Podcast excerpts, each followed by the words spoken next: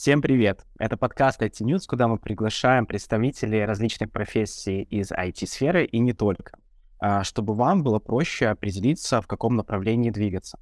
А, в нашем подкасте мы поговорим о провалах, успехах и странных фетишах в своей работе.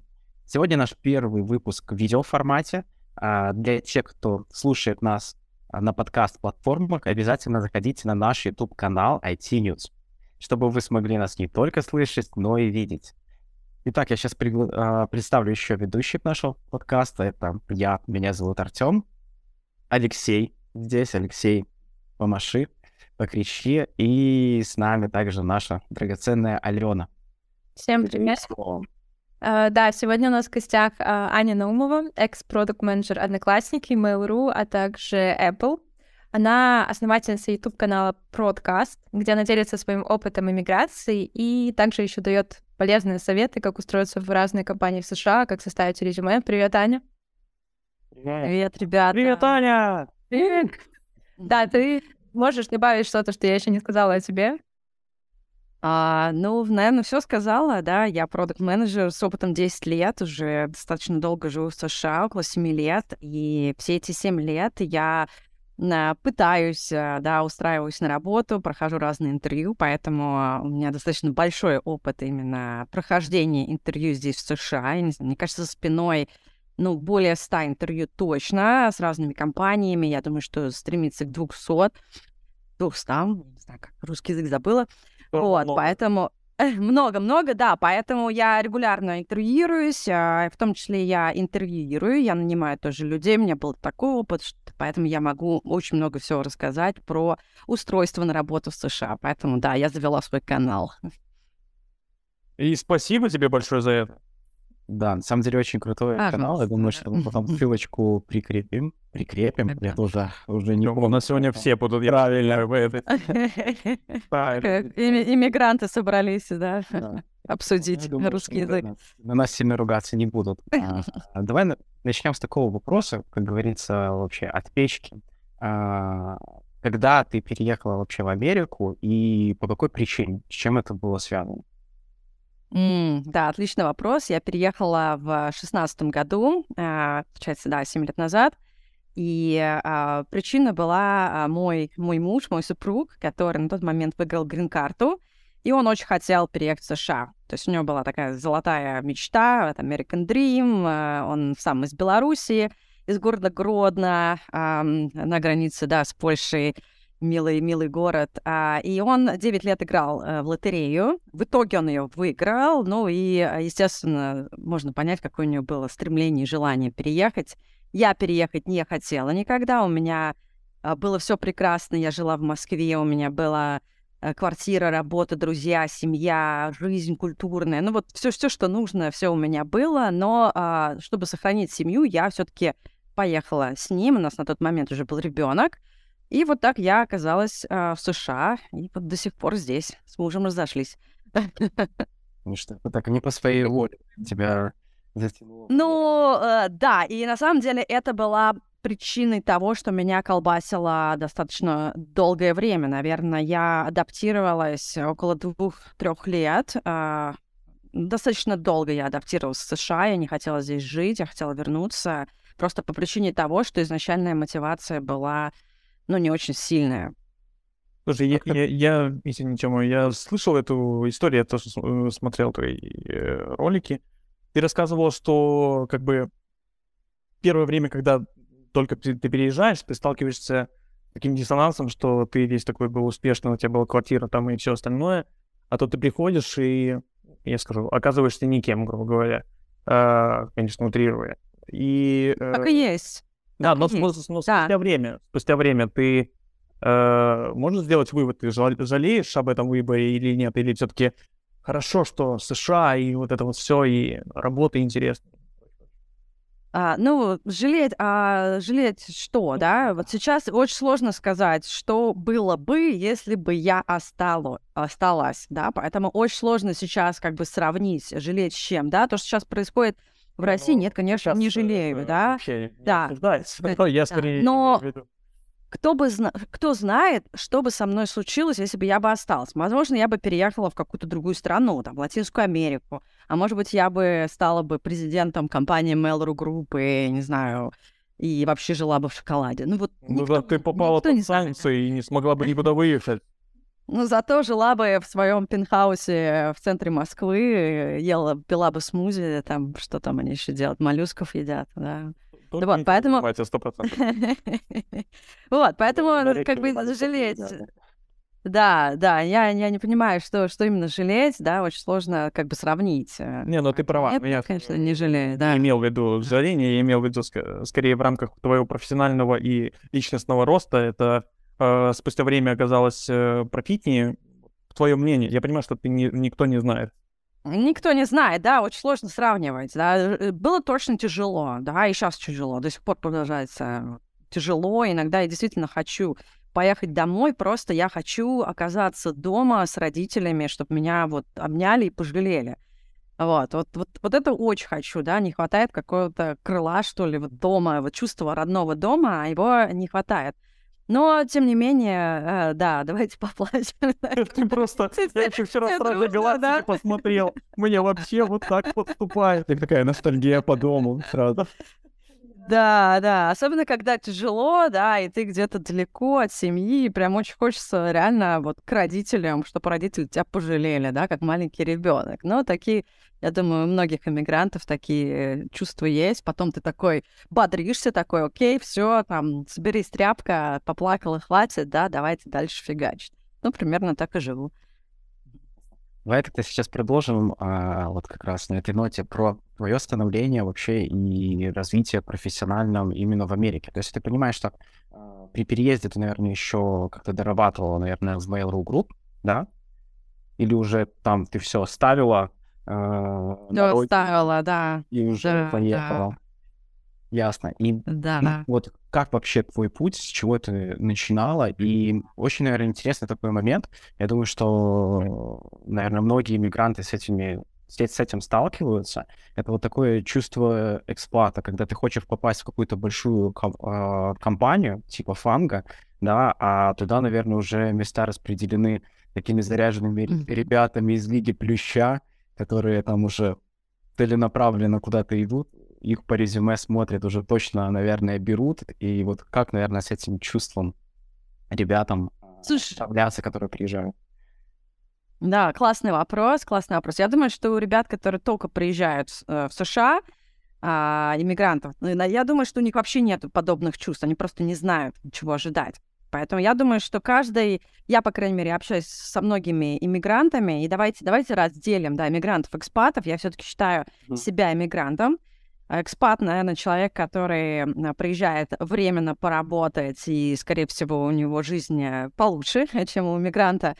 Вот, поэтому я себя к экспатам не отношу. Это какой-то привилегированный экспат. Для меня привилегированный иммигрант э, с э, уже, наверное, имеющимся местом работы. И, в общем, все у него, наверное, экспаты, все хорошо, а вот иммигрантов не очень. Вот, поэтому я переезжала сюда для долгосрочного проживания на постоянное место жительства. И ам, вот люди, иммигранты, которые переезжают, я и с- э, на своем опыте, и с людьми, которыми я общалась, у них нет в голове вообще понимания, а, что их ожидает здесь, да. Они приезжают со своим багажом, с каким-то своим опытом из той страны, из которой они приехали, да. Если мы говорим про Восточную Европу, а, обычно вот сейчас рынок Восточной Европы немножко колбасит тоже, потому что мировой колбасит, но, в принципе, вот год назад за кандидатами э, бегали, да, компании бегали за кандидатами, и, и за мной бегали, и за всеми, не знаю, моими знакомыми бегали.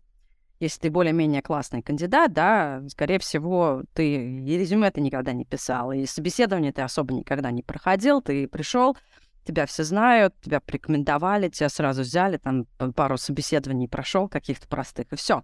Приезжая сюда, вот эти все иллюзии, они, конечно, ну, люди разбиваются э, вот эти, ре- о реальность и понимают, что нет, да, здесь не так. И вот правильно Леша сказал, ты никто.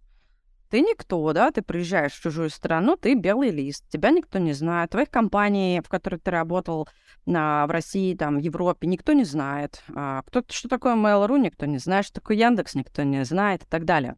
Вот, и, соответственно, ты понимаешь, что все по-другому, что надо готовиться. Ты начинаешь готовиться к этим собеседованиям, а потом ты начинаешь очень медленно понимать, что ты не классный, ты, у тебя очень гигантская конкуренция, да, есть люди из лиги, лиги плюща, да, ты с ними тоже конкурируешь, с людьми, которые а, здесь родились, к примеру, у которых идеальный английский, у которых идеальные communication skills, которые местно, с местным образованием, с MBA, там, с докторской и так далее. А дальше ты конкурируешь со всеми э, возможными иммигрантами из всех стран мира, которые тоже а, борются за место под солнцем, да, и ты уже не такой классный, как у себя на родине. И, конечно же, э, нет, нет ощущения, что ты борешься с кем-то Э, там уникальным в самом начале, да, но приходит с опытом, когда ты реально видишь своих конкурентов и понимаешь, э, блин, да, мне еще далеко. Вот. С другой стороны, ты такая... будет хуже. Это, мне кажется, да. поддержала просто. Да. Реально, мигранты приезжают с короной на башке. Вот, вот я столько людей вижу, боже мой, да, и вот последний, недавний совсем пример, чувак из Яндекса. Крутой чувак, я думаю, многие его знают, приезжает а, мы с ним что-то болтаем, он такой, ой, да я сейчас вот, сейчас быстренько себе работу найду, мне сейчас H1B и, рабочую визу, сказал, мне сейчас все сделать. Я говорю, ага, поговорим через полгода, да? Ну, то есть э, вот э, люди приезжают вот с короной на голове и думают, что здесь все будет точно так же, как и на родине, да? Э, спустя полгода а, люди встречаются с реальностью, что здесь не так, да? Корона начинает спадать и становится больно очень больно людям этим. Люди не, не понимают, что реальность она другая. Вот, поэтому очень много с короной. Я прям с этим очень, ну, как бы часто работаю, встречаюсь. Что делать? Что делать? Что, что делать, да? Это про, про корону. Грубо говоря, э, вот это ж э, распространенное мнение, что, а, грубо говоря, люди из стран СНГ не умеют себя продавать, и, грубо говоря, они чего-то стоят, но рассказать об этом детально не могут, стесняются и прочее, прочее. И в Америке наоборот. С пеленок учат себя там питчить э, и там fake it till you make it, и пошло-поехало. И э, с одной стороны, осознание, что как бы корону надо снять и надо стараться там и делать резюме, но правильно, без него никуда, но э, загнобить себя, я так понимаю, что это тоже не вариант, потому что ты себя в этом случае не продашь э, и просто не выиграешь конкуренты, что из-за этого. Согласна, согласна, да. Здесь нужен, конечно, баланс между короной и таким совсем уже синдромом самозванца. Это тоже другая крайность, да. Есть крайность, люди с короной думают, что Uh, они лучше всех. Ча- чаще всего, кстати, эти люди с короной, они потом падают на дно и вот как раз встречаются с этим синдромом самозванца, что я никто, да. То есть вот как бы поэтому хорошо иметь вот этот вот баланс, я не знаю, а, каким образом его достигать, да, я думаю, что обязательно должна быть э, психотерапия, обязательно должна быть поддержка друзей и близких, и обязательно должно быть понимание реальности, да, если чтобы не разочаровываться, надо не очаровываться. Соответственно, когда ты едешь в США, ты должен понимать, э, изучить, э, ну, грубо говоря, вообще своего врага знать в лицо, да, знать, куда ты едешь, а, поэтому об этом мой канал. Поэтому я всем рассказываю. Ребята, если вы едете в США, у вас есть такие-то шаги, вы должны сделать то-то, то-то, вы должны изуч... изначально изучить свое, как бы, поле боя, да, где вы будете а, находиться в ближайшие там год или два, и также изучить своих конкурентов, соответственно, других продукт-менеджеров из других стран. Не только в бабле своем вариться, там, с русскоязычными общаться, а идите на, знакомьтесь э, с, я не знаю, с индийцами. Офигенные чуваки, реально. Вот чтобы на победить, мне кажется, в США, надо понять, как мыслят а, люди из Индии, как они готовятся усердно, да, с китайцами, с азиатами, с американцами местными, с, э, из Стэнфорда. Вот, поэтому надо понимать, с кем ты конкурируешь, да, и тогда приходит вот это понимание реальности, да. Соответственно, дальше ты что делать? Дальше надо, а, ну, учиться понимать свои слабые стороны, да, ты правильно от, а, а, отметил, что люди из Восточной Европы не умеют себя продавать. Ну, по крайней мере, в западной среде, да, возможно, там где-то в России могут себя продать, а вот приезжают в западные страны и не могут просто потому, что культура продажи другая, не тренировались, да, нас с детства не учили продавать, но не учили себя хвалить, да, не учили как бы какие-то свои сильные стороны э, демонстрировать, да, именно. Что ты вот не высовывайся, да, постоянно нам это говорили. Да, здесь по-другому, здесь надо принимать, себя уметь продавать. Ну, постепенно учишься, да, это, это софт-скиллы, софт-скиллы, которые не учатся быстро. Вообще все софт-скиллы — это то, что ты учишь в течение, наверное, всей своей жизни. Вот, почему э, валится именно на софт-скиллах здесь? На хардах, с хардами у нас все прекрасно, нас учат э, читать, я не знаю, решать уравнение столбик, да, мы это прекрасно делаем, да, но когда дело касается о том, чтобы это уравнение кому-то продать или что-то похвалить, да, все, мы рассыпаемся, и мы ничего сказать не можем. Вот, поэтому надо просто тренироваться, учиться и, а, и откладывать все достаточно продолжительное время на это. Это не вопрос там одного месяца. Пошел, прошел курсы где-нибудь, да, по софт-скиллам, и все, и сразу научился.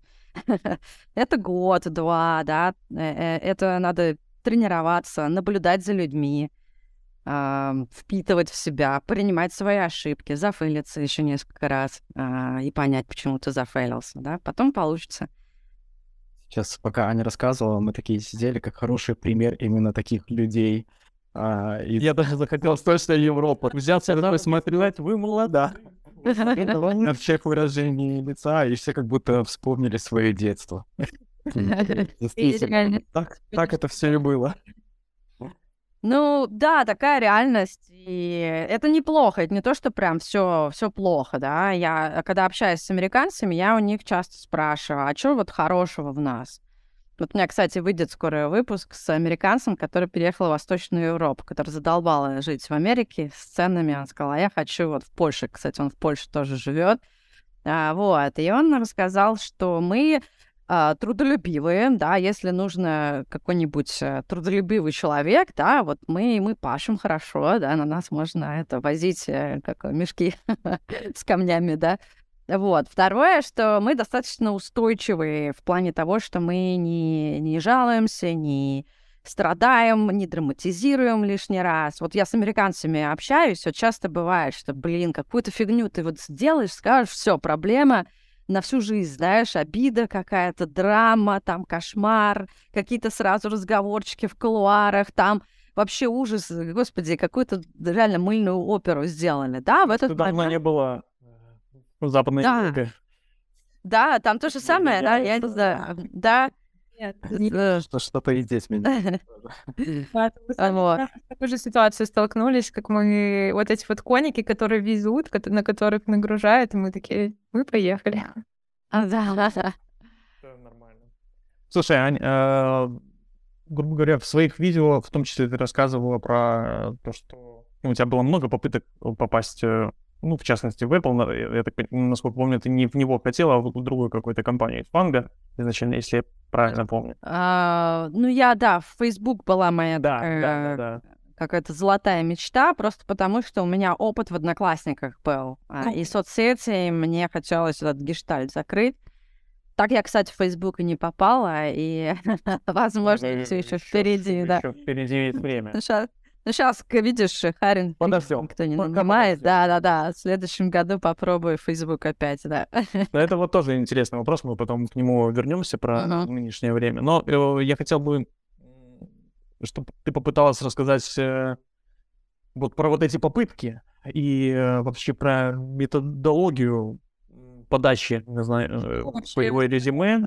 Грубо говоря, там, я знаю, что там, если ты подалась и не прошла, то полгода нет смысла э, подаваться заново, потому что ты даже не отобьешься на них э, в системе и прочее, прочее. А, такие вещи. Да, да, давай я расскажу. Вообще, как, в принципе, в такие компании заходить? Э, конечно, лучше всего через реферальные программы. Ищите знакомых, которые работают э, в какой-то крупной компании, просите вас зареферить на какую-то позицию. И, скорее всего, Извиня, вас... уточнение. А да. Если он может вообще на любую позицию, не связанную своим департаментом, даже со своей страной подавать? Тебя э, да, да.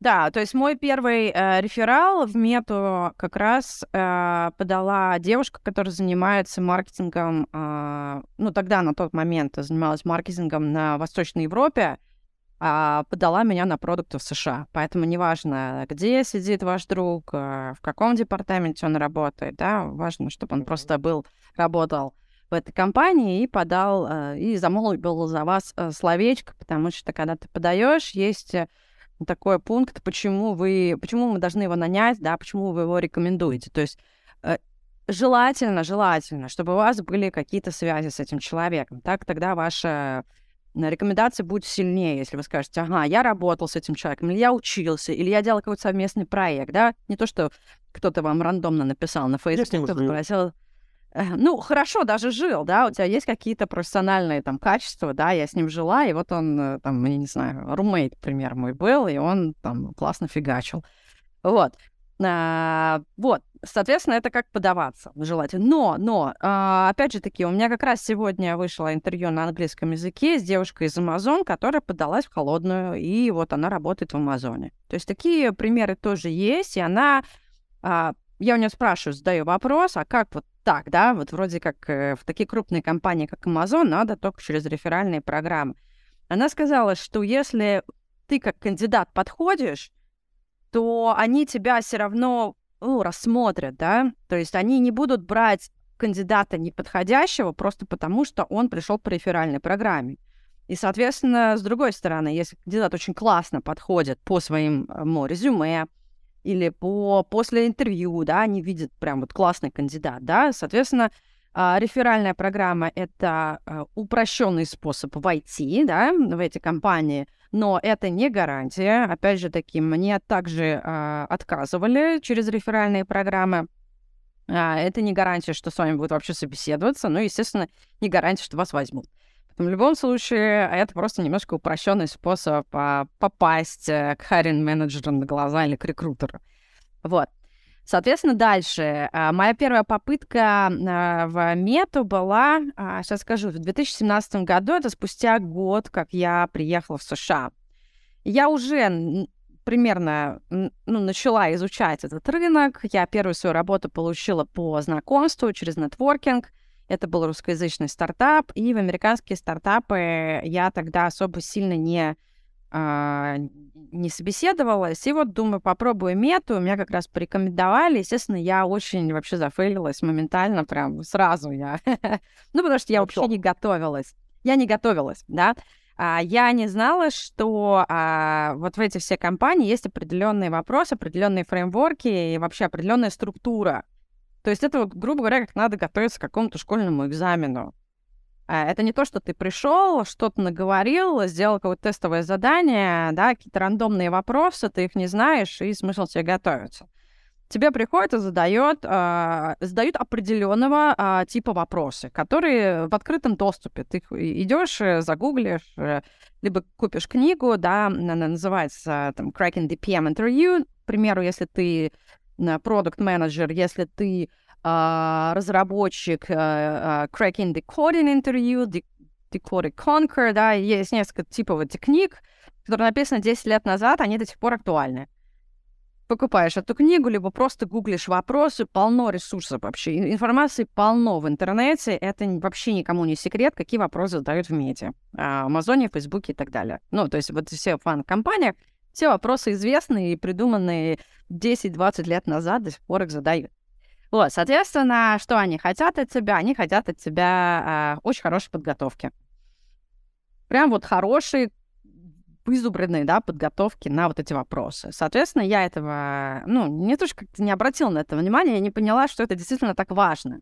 Потому что у меня никогда в такой уже, ну, не было таких собеседований, где надо прям сидеть и вызубривать. вот. Я, естественно, все сразу зафейлила, и они год со мной не общались. Ну, потому что я реально была, ну, очень на низком уровне. А потом они через год ко мне опять пришли и такие, что там, подготовилась за годик, натренировалась, давай еще раз попробуем. Вот, я попробовала, и тогда Ой, я уже поняла. Да, потому что они тебя заносят в базу, и ты у них там лежишь. А, по я не помню, кстати, сами они пришли или нет, но я помню, что был достаточно большой перерыв. Даже, может быть, года два было, да, достаточно или, может быть, я опять подалась, я не помню. Но был очень большой перерыв между первым интервью и вот второй попыткой. Вот. Ко второй попытке я уже хорошо подготовилась, Да, прошло, по-моему, три года. Я уже, я потеряла свою работу в Калифорнии, я была на этот момент в Калифорнии, это был 19 год. Да, прошло два года. Все, посчитала в голове. Прошло два года, и я подалась, по-моему, опять через реферальную программу. Мне кажется, они мне даже не пришли бы ко мне после такого позорного интервью в самом начале. Вот. И там я уже готовилась. Я уже поняла, но я, опять же таки, не подготовилась достаточно хорошо. Я не потратила а, много, наверное, часов, сколько нужно. Мой язык был не такой сильный, английский язык а, на тот момент. И я опять зафейлила. Но пришли они потом сами ко мне. То есть, видимо, я зафейлила, но была не так, наверное, ужасно, как в первый раз, да, и они, видимо, поставили себе там галочку, что окей, прогресс есть. Прогресс, да. Да, да, да, прогресс есть, так что можно Аню еще потыркать через какое-то время, возможно, она еще лучше сможет. Слушай, И а на самом зачем деле они это так- делают? Э, Ну, грубо говоря, Делают что? Ну, возвращается. Ну, грубо говоря, э, есть базовая crm там, у тебя стоит там, через полгода вернуться, если там такие-то галочки стоят после интервью. И как бы, с одной стороны, это имеет смысл, но, э, грубо говоря, к ним такой вал идет кандидатов, то есть они могут выбирать вообще из всего, что хочешь лучшего на- э, в мире. И э, зачем они пытаются вытягивать вот этих вот людей? Как ты думаешь? Ну смотри, а, свежий кандидат, который приходит, скорее всего, он также зафейлится. Но я не, не видела, на самом деле, ни одного человека, кто с первого раза проходил э, а, фанк. Вот честно, ни разу. Вот у меня... Обычно это люди, которые пытаются, им что-то не получается, они э, заваливают, потом тренируются и, и так далее. Кандидат, который уже проходил, он уже более-менее опытный. С ним гораздо легче а, поработать, да, и добиться каких-то успехов, чем вообще с абсолютно новичком, который фанк ни разу не, не пытался. Поэтому я думаю, что конверсия из тех, кто фейлился, гораздо выше, чем совершенно из новых. Поэтому здесь имеет смысл им а, именно дергать а, уже с бывших кандидатов каких-то. Ну, я понял. Ну, это, грубо говоря, назовем рекрутеры, работают на своей конверсии, чтобы э, получить... Да, да. Да, ну то есть но- вот пе- пе- первое, наверное, это можно сказать такое тренировочное, да, пристрелочное такое интервью, да, ты зафейлишься и поймешь примерно свои ошибки, да, ко второму ты уже подойдешь более таким а, осознанным, подготовленным.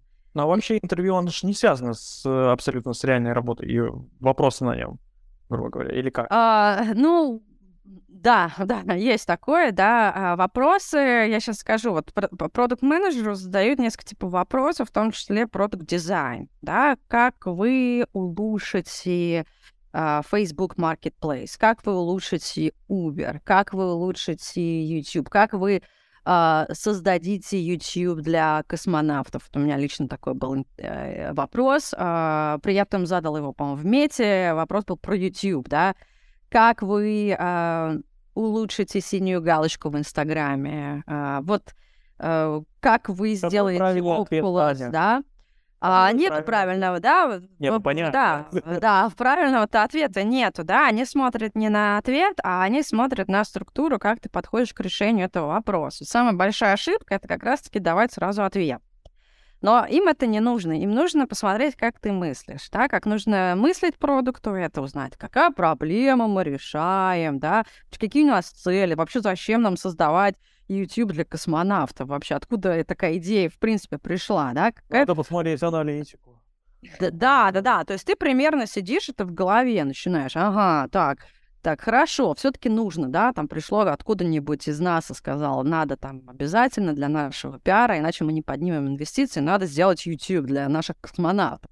Дальше ты идешь и думаешь, какая вообще космонавтов, кто вообще пользователи, да, это там космонавты, это, может быть, еще какие-то, я не знаю, люди на Земле, да, которые будут транслировать. Ну и примерно прикидываешь, какие могут быть э, юзеры, какие у них use cases, да, почему Просто декомпозируешь свою продуктовую Да. работу, Да, да, да, да. э, Потом э, use cases, какие проблемы а, вообще встречаются. И, соответственно, выбираешь какую-то одну основную проблему, и на нее уже придумываешь три решения, да, три, да, это правило трех всегда работает везде, три решения, и потом выбираешь из своих же решений одно самое лучшее, и дальше предоставляешь метрики, как мы будем измерять успех, а, и можешь дальше, если у тебя останется время, придумать какую-нибудь еще go-to-market, я не знаю, стратегию.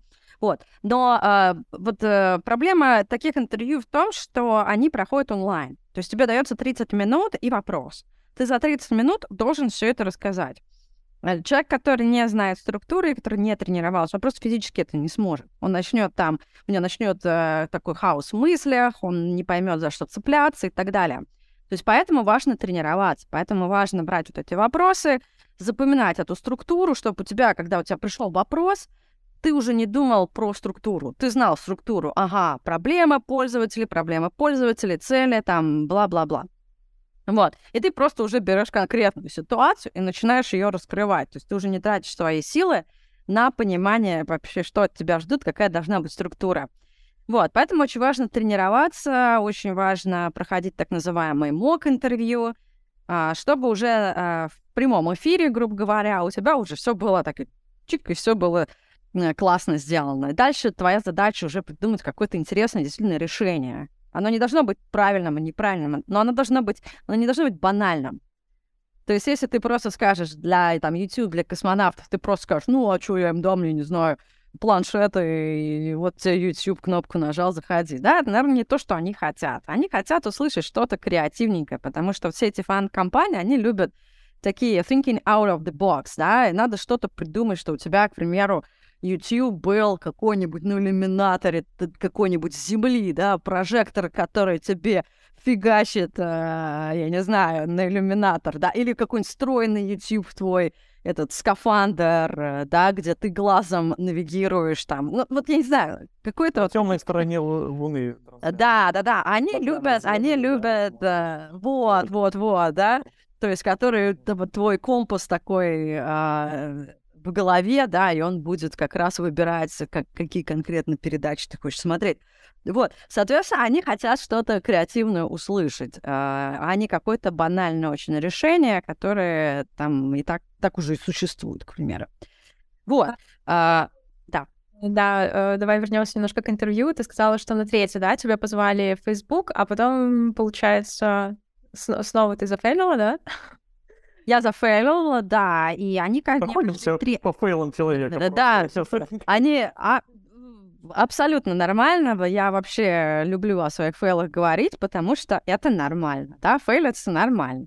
Главное делать выводы из своих фейлов и делать работу над ошибками. Вот, а, они ко, ко мне пришли третий раз и достаточно быстро пришли, по-моему, там тоже где-то около годика, может быть, там чуть поменьше. Я еще лучше подготовилась. Я опять зафейлилась. Это уже был Apple, да? следующий раз? Не-не, э, это я все про мету говорю. В мету у меня было три попытки, и третью попытку я тоже зафейлила. При этом я, я уверена, что я зафейлила одного, не всех, да, я зафейлила там два подряд э, интервьюера, и я за, зафейлила одного, потому что я уверена, что я на самом деле очень хорошо рассказала, и вообще мне, я прям, все четко у меня было. Но что-то там дебильный у меня был вопрос про как раз синие галочки в Инстаграме, а, про которые я вообще ничего не знала на тот момент, они еще не были платными. И как их выдавали, хер его знает, да, у меня вот, э, поэтому я, меня ступор ввел этот вопрос, я не смогла на него хорошо ответить. Вот, они ко мне пришли через три месяца. Говорит, пойдешь? А я уже тогда получила джоб офер в Apple. Я сказала, нет, не пойду, пошли вы в жопу, да.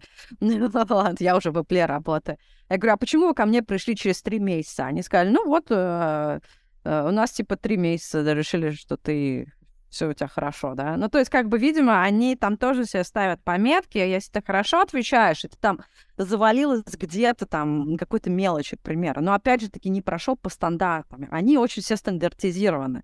Если а какой-то... С рекрутерами или это уже с нанимающими менеджерами вот такие вопросы, э, типа, хардовые? Э, с, ну, нет, галочку, например. Э, это, это уже с другими продуктами, это не нанимающие менеджеры. Обычно фан-компания нанимает просто в пул кандидатов. В какую команду ты пойдешь, ты да, обычно узнаешь э, потом. И поэтому твой интервьюер это не твой нанимающий менеджер. Это просто какие-то рандомные коллеги, которые знают э, про твою специальность э, все, и они тебя тестируют на какие-то хардовые скиллы. Ну, вот, соответственно, да, так, и так я не попала в метод. Извини, я не попала в метод. Сказала, что в корпорации, получается, сложнее пройти, на самом деле, интервью, да, это самый сложный этап, там, чем сама работа, которая там есть. А вот ты упомянула мок интервью, а, вообще, как ты о них узнала, и зачем они нужны, и нужно ли каждому ли э, их проходить, либо все таки можно как-то самостоятельно это все сделать, подготовиться ко всем. Ну, вот расскажи буквально пару слов. Да. И насколько... Да, а, ну, узнала, просто, видимо, я что-то смотрела, очень много всего изучала и искала какую-то информацию. Кто-то, видимо, порекомендовал. Уже не помню, как я узнала про мок-интервью. Но я всем рекомендую, как, как минимум, хотя бы штук 10 пройти, просто для того, чтобы потренировать свои навыки презентации. Даже если вы не, не, проход... не идете работать в фанк, все равно просто пройдите мок интервью, хуже не будет. А, вместо того, чтобы тренироваться уже на живых э, как бы да, рекрутерах, вы можете потренироваться на друзьях или на каких-то коллегах э, и понять свои ошибки. По крайней мере, вы узнаете фидбэк, получите. Потому что рекрутеры вам фидбэк не скажут.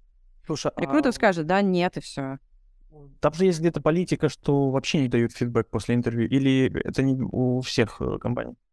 Ну, не дают. Ну, я не знаю, мне, наверное, за 7 лет давали фидбэк э, ну, ш- пару раз всего лишь, да, крайне редко. А в последнее время вообще не дают. Я даже как не спрашиваю. Слушай, ну все это звучит как будто достаточно а, такие объективные причины отказа. Ну, то есть, окей, есть дефолтные какие-то список, какой-то список вопросов, которые ты должен как бы подготовиться, тем самым показать свои намерения целом работать и выполнять работу. А, и если ты там не справляешься, то тебе ставят галочку и, и не берут.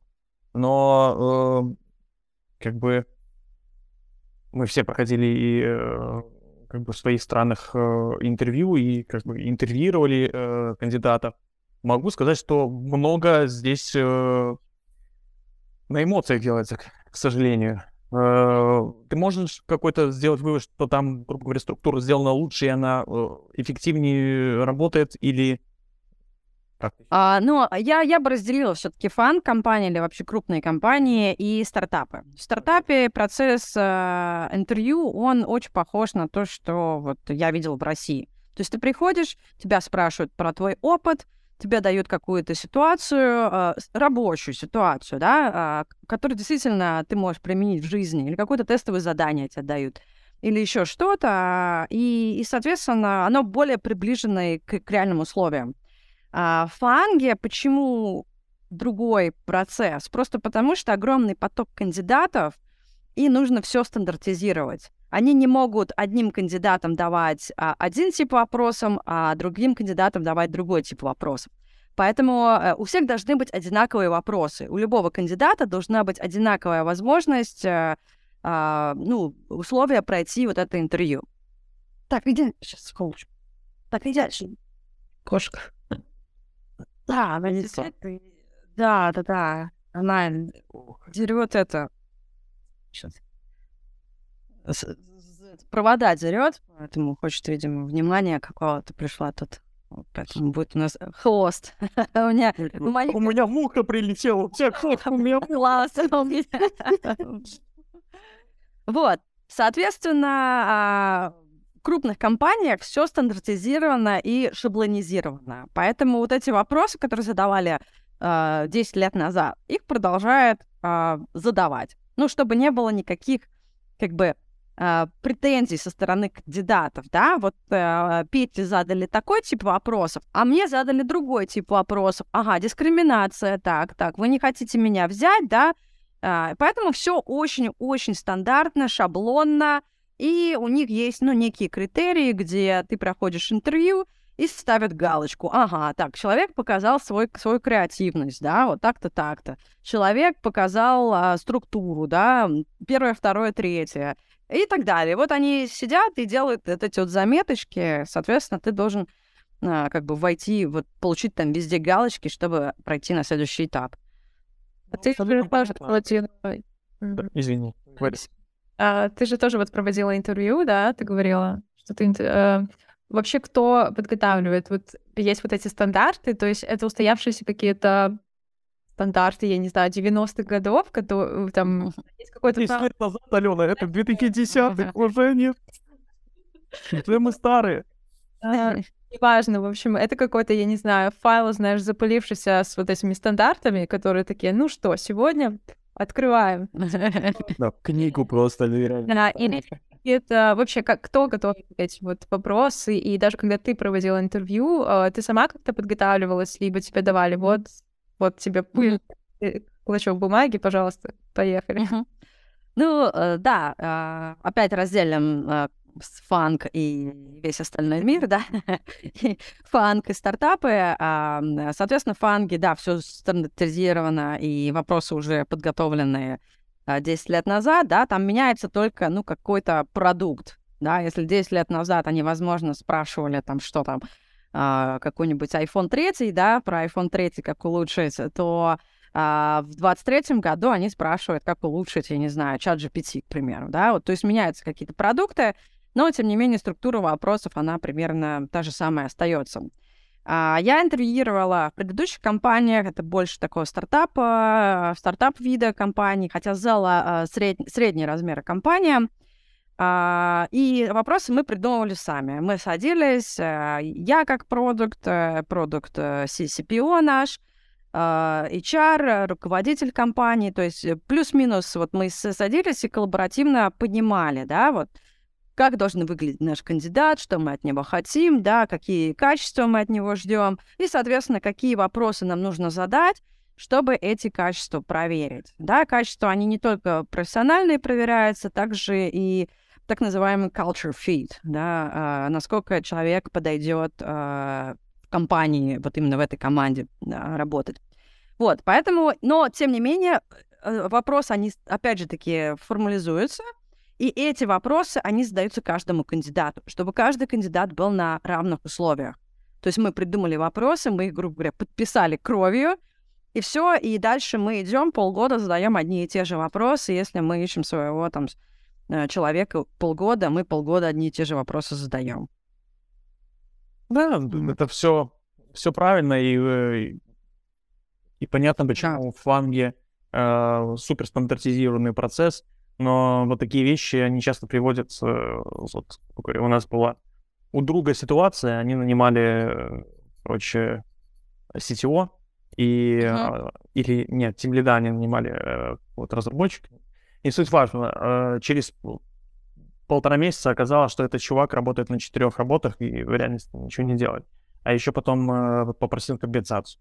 И они там mm-hmm. просто э, сели на принцип и пытались как-то через суды что-то сделать. Ну, чувак сидит там в Грузии, у него нереальный паспорт, и, и все. Но просто парень... Молодец. А, он супер. Учитывая, что чуваку 19 лет, он сказал, что ему там 28, э, и парень в 19 лет проходил этих собеседований, получил там uh-huh. почти зарплаты, и талантливый чувак. Не знаю, зачем. Слушай, офигенно. А, а, а, а, ребята за него работают. Да. А, да, и да. он еще нанимал, короче, каких-то джунов, которые выполняли его... Uh-huh. То есть он бизнес сделал на этом, по сути. Слушай, не, я прям уважаю, уважаю чувака, мне кажется, все правильно сделал, сделал. Хакнуть такие компании, я думаю, компании сильно не потеряли, знаешь, а чувак молодец. А, я кстати, тоже вспомнила, смотрела твое интервью, по-моему, с парнем из Гугла. А, uh-huh. Обсуждали вообще в целом мотивацию, почему он там туда пошел в Google, и он э, мне это въелось, честно говоря, просто мозг. А, он сказал, что, ну, вот там... Ладно, не так вот это говорил, это я просто с собой... Вот там но там, э, что, в общем, там условно в Гугле, да, в Панге работают там профессионалы, у которых вот, с которыми, типа, хочется работать, там супер самая сила из всех рынков.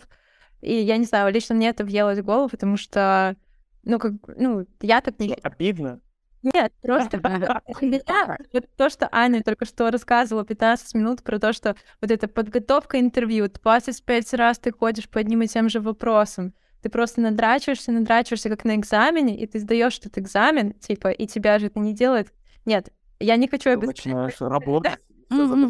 Я ни в коем случае не обесцениваю. Понятное дело, что это подготовка и силы, но просто это же... Ну, это, знаете, как хорошие оценки в школе. То есть, типа, отличник, отличника никто не делает его оценками десятками, там, супер умным человеком. Я, конечно, сформулировала свою мысль так себе. Я, я, я, ну, я закончу. Работает ли правило Паретта, что 20% тащат и 80% э, такие фрирайдеры э, Так я думаю, да, вот то, что мы сейчас видим сокращение просто гигантского количества людей, и, по-моему, компании а, особо плохо не Ну, там стало. друг- другая Да. причина э, в этом, на самом деле. Какая причина? Ну, сокращают, Не, ну, баланс много скидывают, да. Не, ну, да, слушай, э, просто не столько все, набрали, которые ничего не делают. Э, Так, да.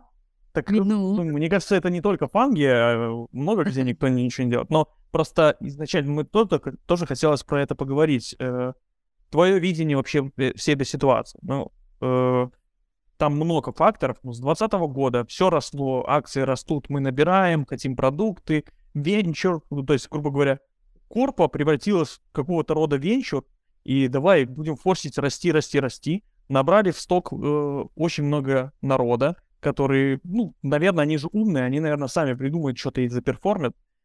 Вот, они не успели ничего придумать. Э, то же самое мета говорит, мы будем делать э, VR по самое не балуй, давайте с- скупим в три дорога со всего рынка вообще кандидатов. Там кандидаты просто, э, там была новость, которая чуть, по мне, она гипотетически могла в целом убить стартапы, что Amazon поднял среднюю заработную плату э, по рынку 400к, что-то такое там было. И, грубо говоря, какой стартап, вот сколько нужно поднять денег, чтобы нанять разработчика за 400к? Ну, это же это бред. э, да, Это не- конечно. реально. И, соответственно, это рушит просто всю философию инноваций и, и, и, всего вот этого. Ну и, грубо говоря, сейчас, э, грубо говоря, пришло кризисное время, сколько раз я сказал это, грубо говоря. И, эм, и они начали э, увольнять этих людей, просто чтобы сократить косты. То есть они бы не умерли, но просто э, они это делают для того, чтобы как бы э, нивелировать историю с акциями и все остальное. Но это, э- это я там что-то слов наговорил. Какое твое видение ситуации из оттуда, из рынка этого прям? Да. Ну, такой же. На самом деле, ты правильно сказал. Набрали очень много персонала, а, которые, ну, как правило, Парето, да, 80% особо ничего и не делал, да. И, соответственно, 20% делали вот эти 80% э, прибыли. А, вот, соответственно, и начинали, начинали просто сокращать этот баланс, вот это то, что просто набрали, потому что, как я изначально говорила, набирали просто пул кандидатов. То есть не, не набирали кандидата по конкретную задачу, набирают просто, чтобы набирать, да, харить. А, а вдруг лучше вот я, чем Amazon, да, давайте скорее просто наймем разработчиков или там продукт-менеджеров, чтобы иначе Google или Amazon их наймет. А, И, соответственно, держали этих людей. А Люди, я знала, что там а, несколько команд работали над одним и тем же проектом, и такие случаи были просто потому, что надо было занять. И вот они делали одно и то же. Мое мнение как Точно. продукта. Это разве не структурная проблема? Ну, грубо говоря, э, берем Amazon, э, который нанимает и разработчиков, и продуктов, и, и Google в частности, э, просто к себе. То есть они собеседуют, ты нам нравишься, у тебя там грейды и все остальное. А потом, э, ну, как бы, с одной стороны, э, такая очень сексуальная схема, когда тебе приходят команды и продают себя. э, то есть иди к нам в команду, или иди к нам в команду, и ты выбираешь, хочу на Google Cloud работать, или там еще на чем-то. Как бы прикольно, но по сути ты нанял его в сток, то, во-первых, ты его, ну, у меня друг летом попал в Amazon. Он три месяца получал, э, насколько я понимаю, зарплату без команды. То есть э, кто может себе это вообще позволить? Э, Они его релацировали, там все-все-все сделали, но чувак сидел и ждал. Потому что что-то там вначале он пошел в одну команду, потом бюджет, его выкинули. Короче, это. И э, неужели это не структурная про- проблема вот подхода изначально, который отчасти э, привело то, что они форсили давать себе просто расти, но э, вот такой подход, мне кажется, этому очень сильно помогает. Ну, это проблема роста, проблема больших денег, да. Сейчас есть деньги, тебе нужно куда-то Ну да. сливать эти Чё, деньги. ну, у кого-нибудь, да, и вот они начинают сливать эти деньги. Вот, поэтому, да, понабрали, вот теперь избавились. Вот теперь на, на рынке очень много кандидатов, которые хотят получать свои 400 тысяч, а на рынке таких зарплат уже нету.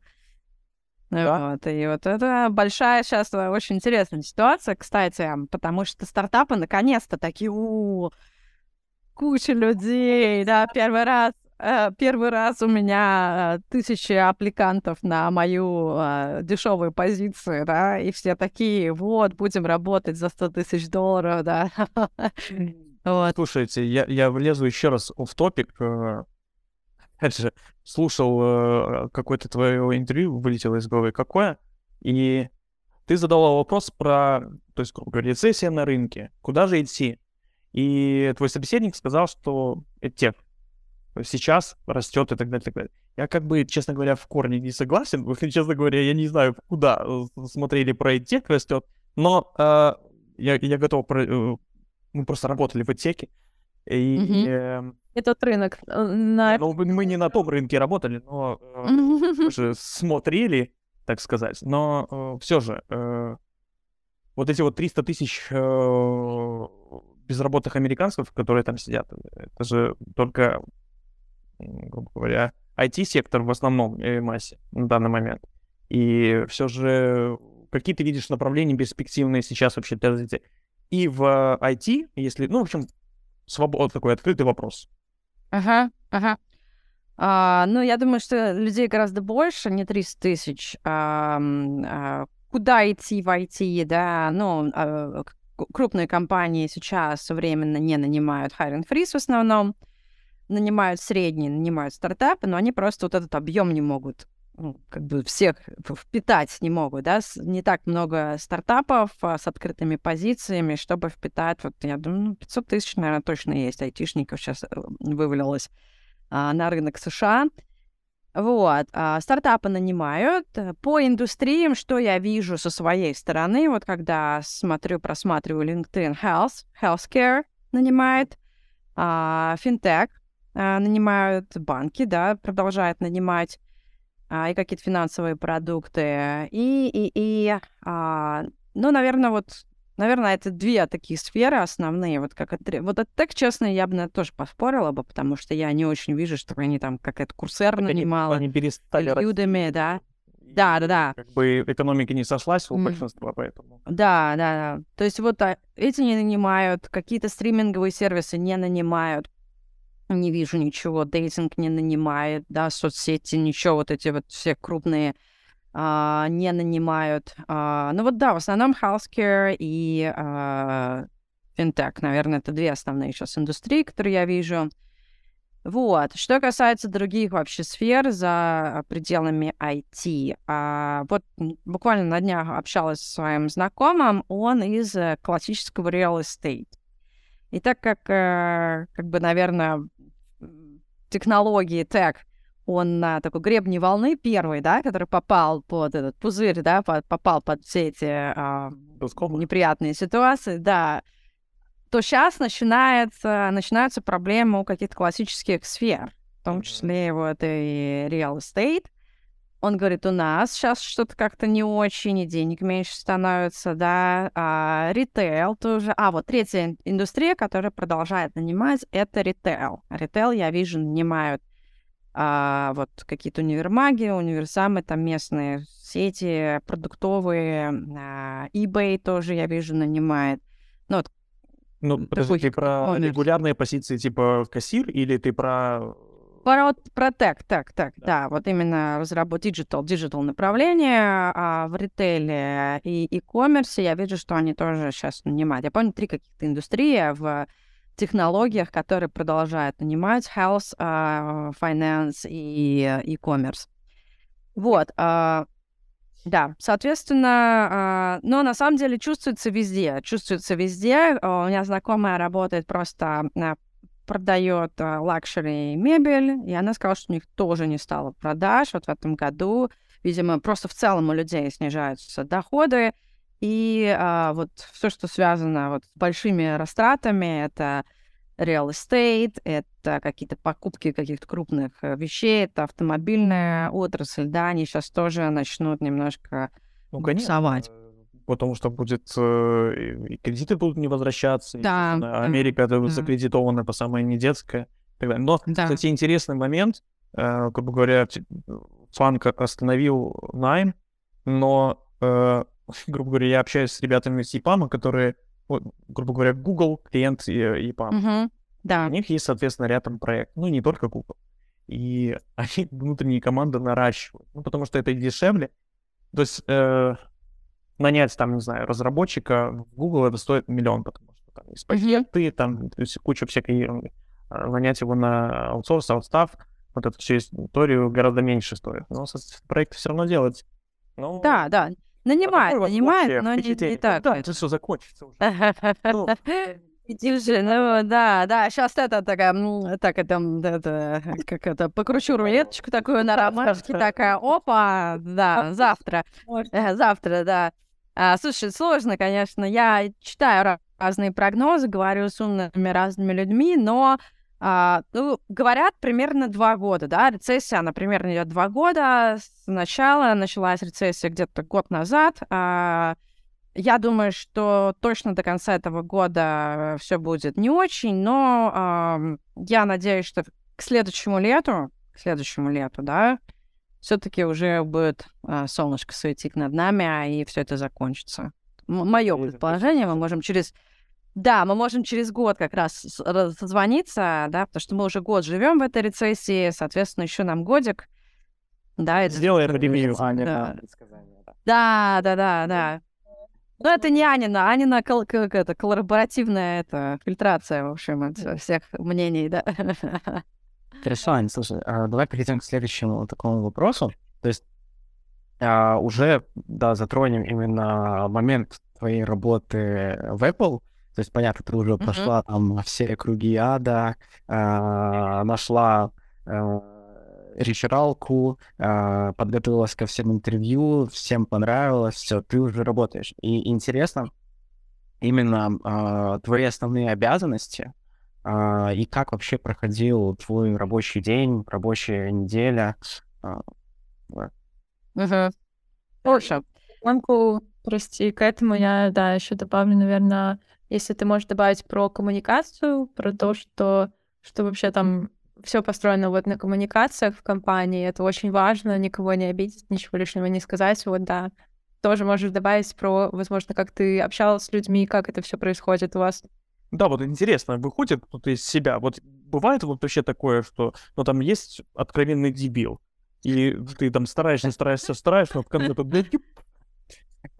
ну, не понимаю. Отсюда. Бывает вообще такое? А, ладно. А, давай, давай начну, наверное, да. много вопросов в одном слепили. Давай начну просто вообще да. про работу, как, как она выглядит. А, и я сразу почувствовала разницу между работой а, в Apple, крупной компании, и работой в моих предыдущих компаниях, ну, например, вот Zella или в других стартапах. То есть вот э, в Zella как я работала? Я приходила и все делала ручками. Вообще практически все делала ручками. Мне нужно аналитику, я залезала руками. Мне нужны исследования, я сама сидела, делала. И все в основном очень много было такой работы именно ручной. А, что в Apple происходило, а, в основном это встречи и а, митинги, и коммуникация между участниками команды. Ты просто раздаешь им задачи. То есть э, у меня день выглядел так. Я просыпалась утром, я попила кофе, позавтракала, все такое. Я начинаю рабочий день, э, выхожу онлайн, и у меня митинги, митинги, митинги, митинги. Вот до вечера практически, да. Иногда бывает митинг на митинге, кто-то поставил митинг, а у меня уже оверлап с митингом, да, и у меня вот доходило до того, что у меня было там 10 митингов в день, к примеру. 10 в день разных. И э, они обычно короткие, Чаще всего это где-то вот 30-минутная встреча, но очень интенсивные друг за другом, и тогда уже люди начали просить, а давайте делать 5 минут, да, у нас, к примеру, не 30 минут митинг, а 25 минут митинг, потому что, блин, сука, хочу в туалет сходить, да, я не могу даже в туалет сходить. И у меня то же самое было, у меня было ощущение, что я просто не успеваю есть, я, я реально, кстати, похудела на тот момент, потому что у меня не было времени сходить покушать. И я иногда на митинге, где мне не нужно активно разговаривать э, и с камерой сидеть, я вот как раз э, ела, обедала. Все эти грешат, ну что ты? Ну, но здесь было прям вот, э, прям слишком уж, да, вот я сколько в каких-то компаниях работал, да, есть встречи, да, у тебя там 2-3 встречи, к примеру, в день, да, да достаточно. А тут 10. 10 разных. И при том, и часто говорю, опять-таки, оверлап. Когда у тебя две параллельно идут встречи, ты должен выбрать, какую из них, какая из них менее приоритетна, да, какую ты можешь там либо перенести, либо отложить, либо не прийти, либо попросить кого-то прийти за тебя, либо записать, да. И, короче, вот а, примерно так выглядел день, ты постоянно что-то с кем-то разговариваешь. Вот. И, и очень много разных отчетов. Вот, я фактически начинала даже э, свой день заранее, когда у меня не было митинга, я блокировался в календаре, блокт, да, что вот, к примеру, с 8 до 9 утра вот у меня нету встреч, я просто тупо делаю отчеты, потому что я знаю, что в течение дня у меня будут какие-то встречи с э, другими стейкхолдерами, с другими проектами, с менеджментом. И очень важно предоставлять разные отчеты. То есть ты, ну, ты практически такая продукт-менеджер, как, я не знаю, вот прокладка такая между разработчиками и, и заказчиками. То есть ты вот сидишь со всеми разговариваешь. Э, и очень важно, конечно, никого не обидеть. А очень важно ясно из- изъяснять свои мысли, ни с кем не ругаться. Это, конечно, мне кажется, вообще неприемлемо а, в таких крупных компаниях. Если тебя кто-то бесит, ну, выключи камеру, выключи микрофон, э, не знаю, пари в зеркало, да, вот что-то сделай, я не знаю, но явно не нужно это высказывать никому.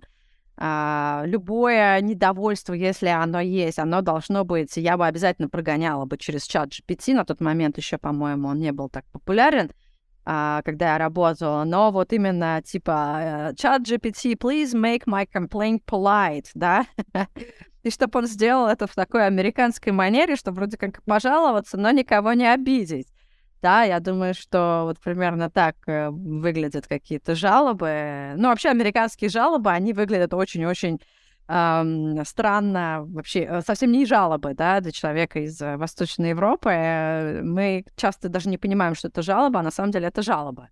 И наша жалоба, как бы такая... Чего? Типа чего? Ну, типа, знаешь... Или человек, да? Да, то есть тебе никто не скажет, что ты что-то сделал не так. Тебе, скорее всего, скажут, что все на самом деле очень классно, но вот здесь я бы подумала над этим пунктом. Ну, как-то так, да? И как бы русский человек, он такой, ну, подумаешь, э, подумай, да, ну, потом подумаю, да. Но на самом деле для американца это очень а, явный негативный тебе фидбэк. Я бы подумал, да, над этим. Смотри вот здесь, вот обрати внимание на это, да. А, и, соответственно, это есть негативный фидбэк, который ты должен принять и пойти срочно исправить, потому что тебе на него указали. Вот таким каким-то ну, неопределенным способом, вот, завуалированным. Вот, поэтому, конечно, никто не ругался, но иногда бывали, у меня были встречи, прям там много было народу, по 10 человек, э, там больше было, и видно было, когда кто-то между собой начинал как-то спорить, да, и вот это такое трение прям чувствовалось.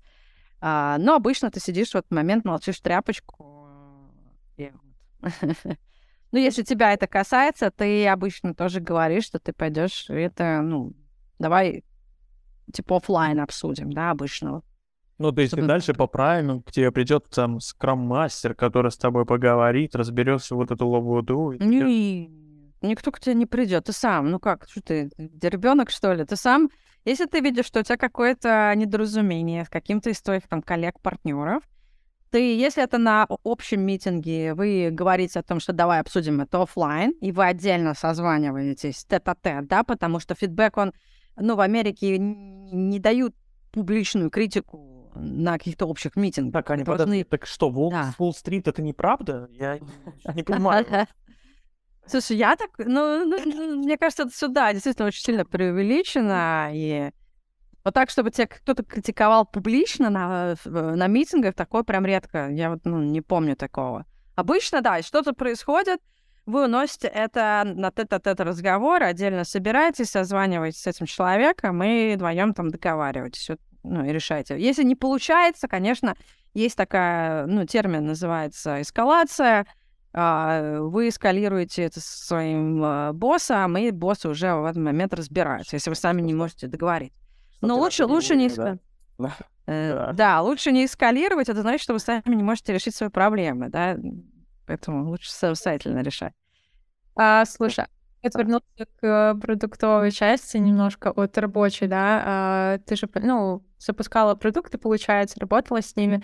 А, как Сейчас я сформулирую вопрос. Как оцен... Какие показатели вот лучше, например, отследить на твоем опыте? То есть мы не берем какой-то сейчас, вот какие показатели отследить, если запускать продукт типа такого. Uh-huh. На э, что ты отслеживала, как ты понимала, в какой момент нужно остановиться, э, в какой момент нужно что-то еще доработать. Ну, вот этот, понимаешь, продуктовая часть, когда ты что-то делаешь, и, но у тебя там есть бюджет. А ты о фиче спрашиваешь или о стартапе? Uh, я спрашиваю вообще из общего опыта Ани. Ну, то есть я не... Ну, да, да, вопрос такой очень-очень широкий. Надо, чтобы понимать, что отслеживать, надо понимать вообще цель, да, что мы делаем и, и, и зачем. А, и, и у каждого продукта есть какие-то свои э, цели. Если мы говорим про Apple конкретно, я работала а, над а, инструментом а, бюджетирования для маркетинг-департмента Apple, там, где Apple, маркетологи Apple планируют весь свой маркетинг-бюджет. То есть я работала с внутренними стейкхолдерами, у них была задача, чтобы все формулы считались, да, чтобы вот когда они планировали бюджет на следующий год, чтобы все сходилось, все считалось, ничего не висло, чтобы там можно было сделать на какие-то таблички, дашборды, да, вот, ну, какая-то такая а, утилитарные вещи, и чтобы все работало. То есть цель такая, и, и соответственно, тебе нужно стремиться к этой цели. Если ты запускаешь про проект, э, продукт, к примеру, B2C-шный, а, ну, возьмем Zella тот же самый, это мобильная рация, которой пользуются миллионы человек.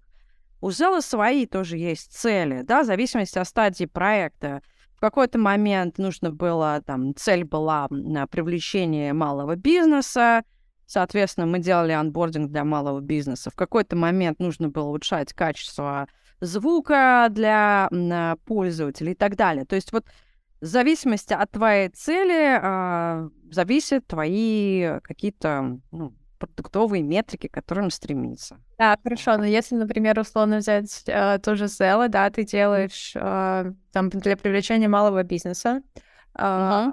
да, у тебя не улучшаются показатели, но, например, следующий там степ, который у вас есть, улучшение звука, звучка, что ты назвала, да, а, то есть в какой момент нужно вот как раз-таки приостановить, отложить какую-то фичу, вот, да, делать и, например, заняться все таки улучшением первого этапа того же там анбординга для привлечения малого бизнеса.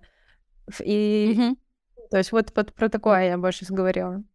Ну, тоже, опять же таки, как бы мы использовали OKR, Objectives and Key Results uh, в зала, и мы каждый квартал uh, планировали, смотрели, какая у нас uh, общая цель компании, куда мы движемся, uh, на каком сейчас Э, шаги э, от нашей какой-то годовой цели мы находимся, да, ча- чаще всего для каких-то более мелких бизнесов это все-таки ну, revenue, это э, доход. А, соответственно, каждый квартал мы смотрели и как-то адаптировали вот это Objectives and Key Results. То есть мы, допустим, квартал потратили на то, чтобы заонбордить малый бизнес, а, опять же таки, в OKR оно в Key Results прописывается. Ну, к примеру, а, что доход от малого бизнеса должен составлять, я не знаю, там 10%, к примеру, да, или нам в там, третьем квартале нужно привлечь 100 новых э, компаний, да, и вот у тебя стоит такая цель, да, потом а, ты понимаешь... Вы же на этот OKR, э, извини, э, расписали там, типа, десяток печей, определяли, что, грубо говоря, в какую лучше инвестировать деньги для того, чтобы ее разрабатывать, тестировать, там, улучшающие эксперименты и прочее, прочее, прочее.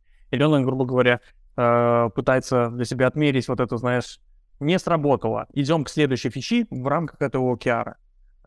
Да, да. Вот, например, ты сказала хорошо про, окей, у вас там есть достигнуть э, там 300к от малого бизнеса, да, и для этого там нужно анбординг и что-то еще. И вот э, вы там что-то сделали, и там результаты не улучшаются, но вы, и вы понимаете, что там OKR, вероятнее всего, не выполнится, и вот условно вы как-то переобу... нужно переобуться или все равно идти э, доделывать другие вот фичи, понимаешь? Либо это все пер... передумывать, переделывать. То есть где вот этот момент, нужно остановиться, бэкапнуться и немножко типа заземлиться? Ну вот э, раз в квартал, да, раз в квартал у нас э, планирование происходит, у нас есть ну, некий дедлайн, каждый квартал мы садимся и смотрим. Ага, в прошлом квартале мы сделали такие-то эксперименты, такие-то сработали, такие-то не сработали, да, что мы будем делать на следующий квартал, да, какая у нас цель? Ага, цель там, например, продолжать а, revenue. А, из тех, что сработало, будем ли мы что-то развивать? Так, там будем такие-то, такие-то направления развивать. Из тех, что не сработало, ага, все, откладываем а, в черный ящик, да, потом вернемся, может быть, через год. То есть мы, ну, просто садимся и просто пересматриваем все, что сделали каждый квартал. То есть, естественно, а, нет смысла доделывать а, просто ради того, чтобы доделывать. Это трата времени. То есть нужно понимать, а, общую цель вообще, стратегическую цель компании, куда мы движемся. Может быть, что-то поменялось в этот момент, да, и такое бывает, да, ковид пришел, или кризис случился, да, и надо адаптироваться. Поэтому а, здесь как бы каждый квартал мы садимся и а, садились и продумывали какие-то а, планы. Иногда, иногда продолжали, да, в зависимости от а, вообще, что было, да. Но все это очень такое, знаешь, нету какого-то единого а, ну, понятно, что фреймворка да, вот, нет. Фреймворка, да, вот это мы делаем, это не делаем. Все, вот сиди, сидишься и обсуждаешь дружно. Слушай, а вот ты сказала про океары. А, они же как бы выставляются mm-hmm. на, на год. А, я правильно понял, что вы, грубо говоря, каждый квартал определенные океары пересматриваете? Ну, типа, мы сейчас фокусируемся на... Почему на год? Ну, Раз квартал вполне нормально. Ну, типа ты ставишь годовой... Э, это очень... Работать с миллион долларов, и потом его декомпозируешь по кварталам. Типа, в первый квартал мы должны что-то сделать, там, то, все, пятое, десятое, они должны быть количественными, э, чтобы в сумме в конечно, за год получить какой-то результат. Ну и, соответственно, ну, дальше ты расписываешь таски, там, и спринты, и все это вот. Угу. Ну, наверное, ты имеешь в виду какая-то долгосрочная цель, да, она действительно да. должна быть стратегическая цель, она должна быть там, ну, скорее всего, годовая, вряд ли ты будешь переделывать свои стратегические цели каждый квартал. Но а, OKR, они планируются, вот нормальная практика каждый квартал. Типа потому что... отдела вы вот э, на квартал планируете OKR? Ну, для всей компании, да, OKR планируются для всей компании. Ты не можешь отдельно от отдела планировать. Нет, ну, понятно, они да, от компании. для компании, и потом на, делится по отделам. Декомпозируется, да, уже, уже по отделам, да, но опять же таки, objective, вот этот главный objective, да, он все равно на квартал, он адаптируется. То есть если у тебя э, на, на, на год там задача, я не знаю, стать лидером в индустрии, э, все равно ты ее более как бы ты адаптируешь на каждый квартал. К примеру, там первый квартал э, мы хотим быть я не знаю, попасть э, номер в топ-3, к примеру, да, номер 17, да, там на второй квартал мы хотим номер там 10, да, попасть, там дальше мы хотим улучшить какой-то свой там, я не знаю, рейтинг, да, или еще где-то, да, что-то такое. А, поэтому э, все это адаптируется. Ну и, соответственно, на год, если ты будешь планировать э, key results, да, это слишком э, такой долгий луп. Тебе же нужно побыстрее э, как бы итерации проводить, чтобы смотреть уже фидбэк. Поэтому вот э, три, мне кажется, три месяца вполне нормальный срок, чтобы что-то поэкспериментировать, сделать ретроспективу и понять, туда либо не туда. Просто это тогда каждые три месяца нужно работать, и так на год что-то там сказал.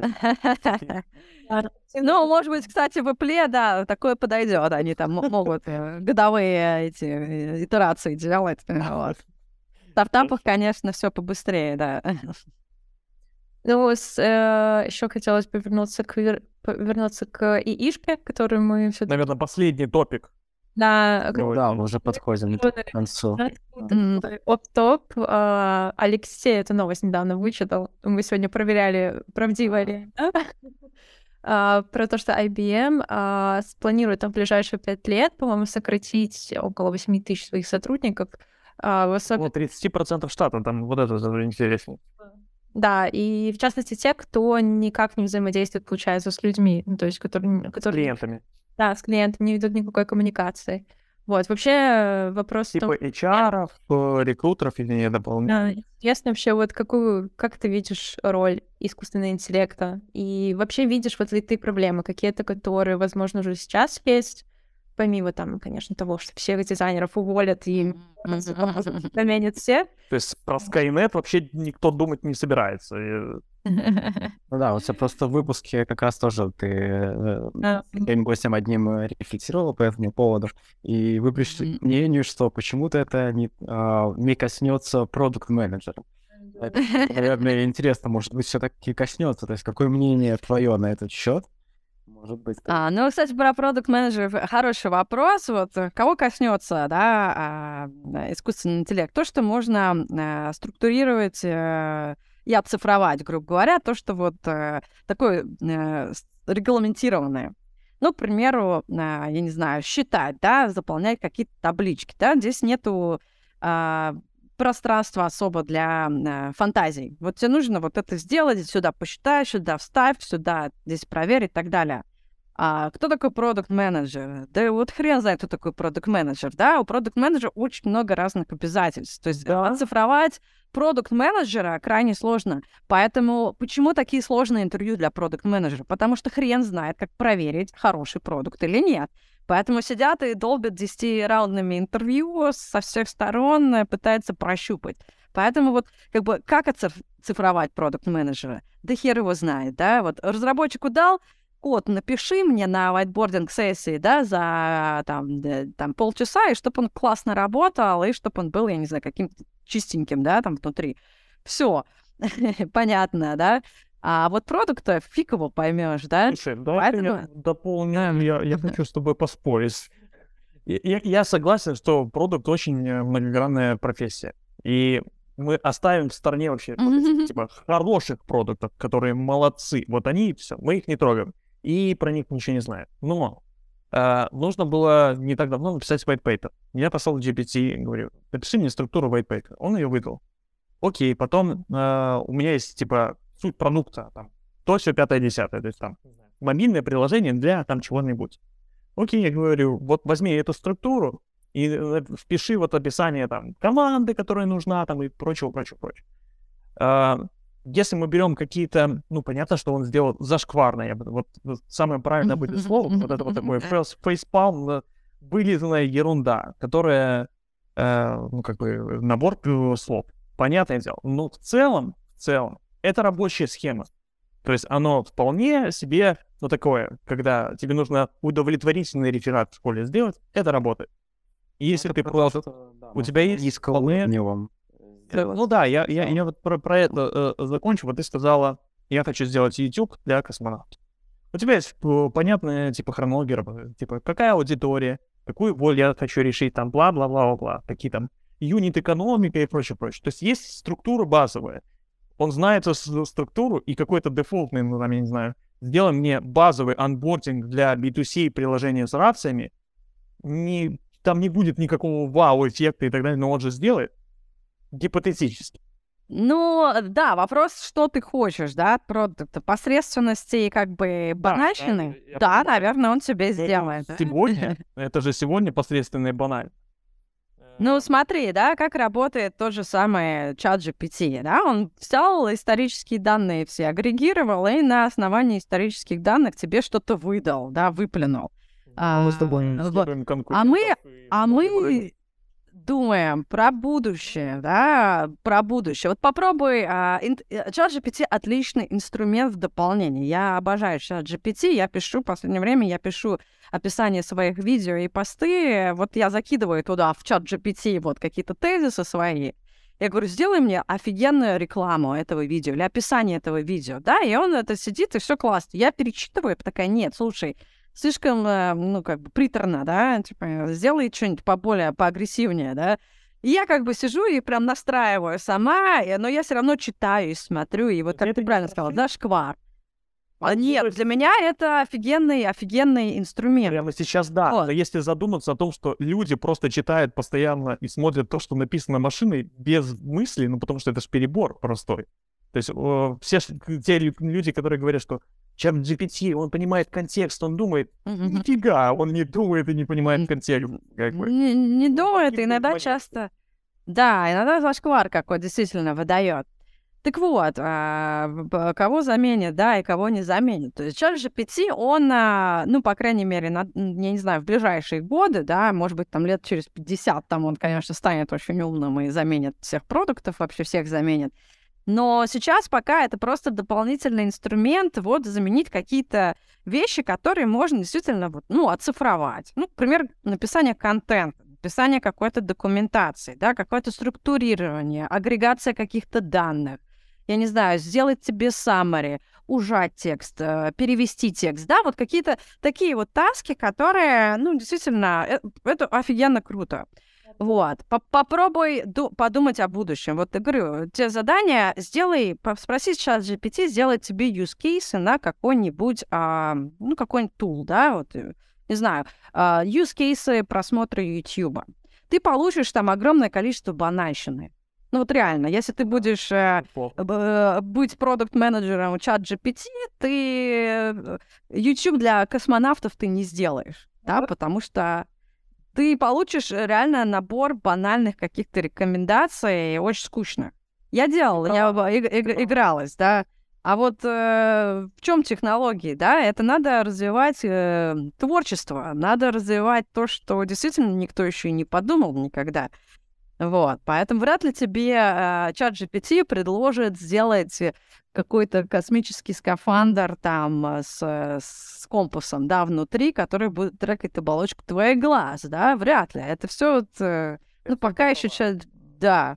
У меня вот, есть поэтому... аналогия про каздефы. Типа, продукт mm-hmm. приходит и спрашивает, пользователь, что ты хочешь? Он говорит, он такой записывает. Типа, плохой продукт пойдет делать то, что как бы на основании того, что пользователь хочет. Но в реальности ты же не должен ее спрашивать, что нужно сделать, mm-hmm. задать проблему, а сам сгенерировать идею, что делать.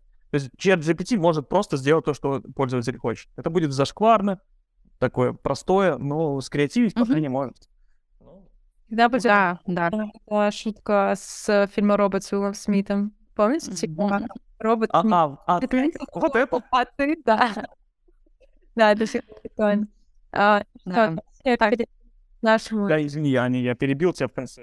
Да не, не, все нормально. Да, я отношусь к чату с GPT как к хорошему помощнику, да, инструменту, да, ты доверяй, но проверяй, да, действительно, какие-то вещи можно а, доверить чату GPT, особенно переводы, обожаем. Переводы текста, если тебе не нужно какие-то супер там Львым Толстовым быть, тебе просто нужно изложить э, нормально текст, пожалуйста, идеально, да, тебе не нужно нанимать переводчика. Ко мне там стучаться в LinkedIn, давайте мы перевод для или для вас что-то какую-то статью напишем за 100 долларов. Я говорю, ребят, я бесплатно сейчас вот закину, мне чат GPT напишет бесплатно.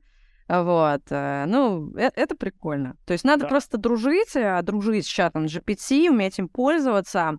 Про продуктов а, и чат GPT я считаю, что в принципе... И, и, не чат GPT, сори, а искусственный интеллект. Про продуктов и искусственный интеллект. Я считаю, что каждому продукту сейчас нужно учиться в сторону а, искусственного интеллекта, а, изучать технологии, изучать, как ее можно использовать, потому что а, любой продукт в ближайшей перспективе, я думаю, ближайшие там несколько лет станут э, AI product managers, потому что очень много будет э, рекомендательных систем, какой-то кластеризации, кастомизации, да, вот, вот все, что э, улучшает твой продукт уже не с точки зрения, да, дизайна, а какой-то таких внутренних алгоритмов, которые помогают твоему пользователю, э, да, использовать. Поэтому всем продукт-менеджерам крайне рекомендую начать изучать тему искусственного интеллекта. Сейчас приходят, вот мы говорили про тех, э, приходят проекты, которые э, грубо говоря, для пользователей на основании там каких-то там э, э, вопросов э, через чат GPT генерируют э, типа эксклюзивный обучающий контент.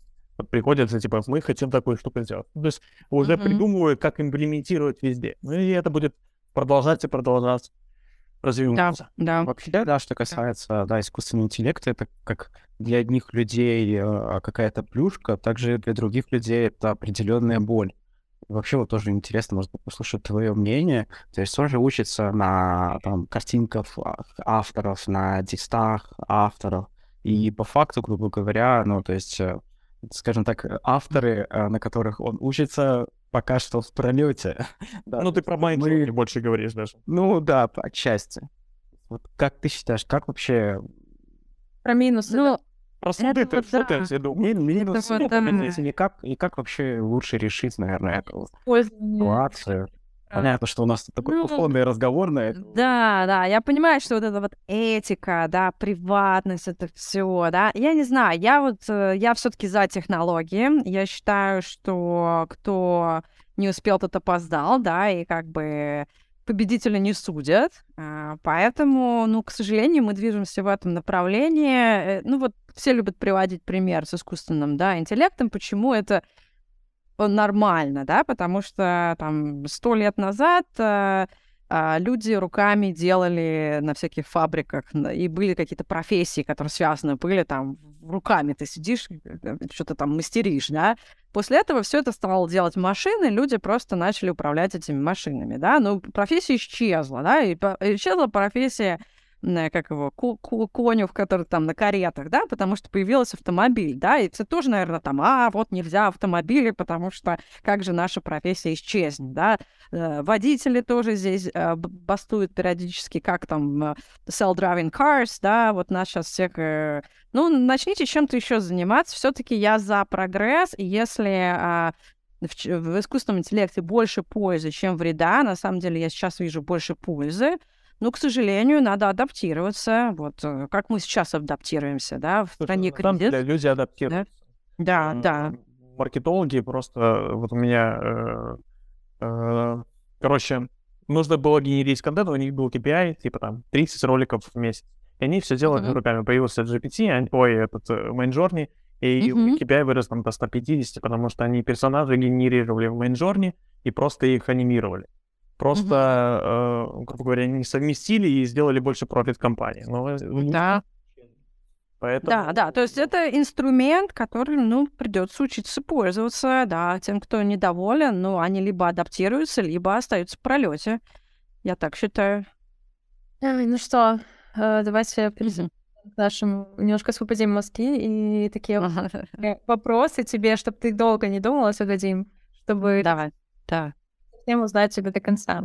Поехали. А, разработка нового продукта или оптимизация существующего?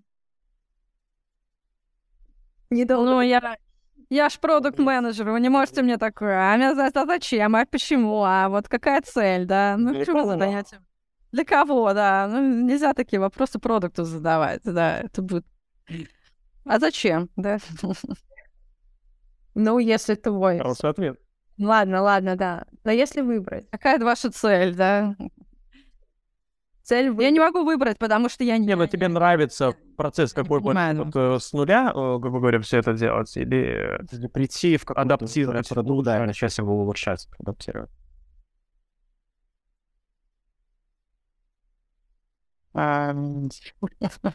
Слушайте, ребят, не знаю, да, очень много вопросов у меня возникает, поэтому давайте что-нибудь попроще. Давайте не продуктовый вопрос, да, такой, чтобы они можно было действительно выбрать из, да, здесь как бы очень много граней, и я просто покажусь, наверное, некомпетентной, если я что-то выберу одно.